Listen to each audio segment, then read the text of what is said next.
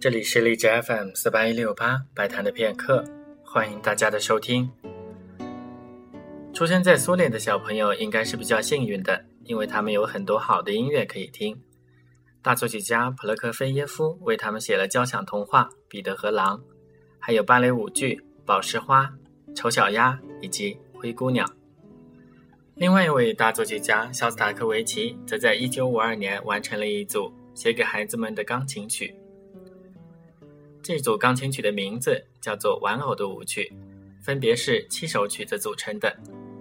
它们是抒情圆舞曲、加夫特舞曲、浪漫曲、波尔卡舞曲、滑稽圆舞曲、街头风情诗以及最后的一首舞曲。今天的节目当中，就请大家一起来听由夏萨克维奇为孩子们所写的音乐。